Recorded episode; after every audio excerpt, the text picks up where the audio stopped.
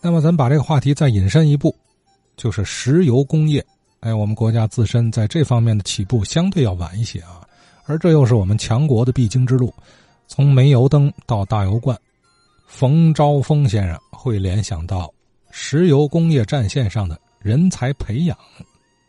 咱们天津市啊，实际上是解放后的咱那个石油技术力量培养的摇篮，在咱天津市河北工学院的前身叫那个河北工业技术学校是什么的吧？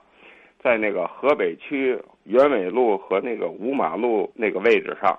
啊，那个位置前些年那地方叫，呃，河北区艺术学校吧。啊，那个地方呢，在解放后呢，那地方就单独设立一个叫天津石油工业学校，那是咱们解放后就是国家设立的第一所培养石油技术人才的学校。咱们国家的好多这个在石油战线上的技术力量、科研人才都是从那儿培养出来的。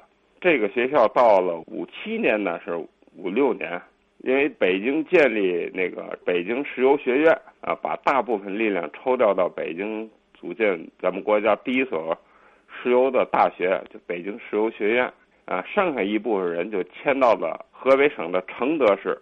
现在在河北承德还有这个石油工业学校。咱们国家的解放后的那个石油战线上的那些。技术人才当时都是从这儿培养出来的。好，冯先生说，这个石油工业学校在河北区，呃，不知道这附近的朋友有没有印象啊？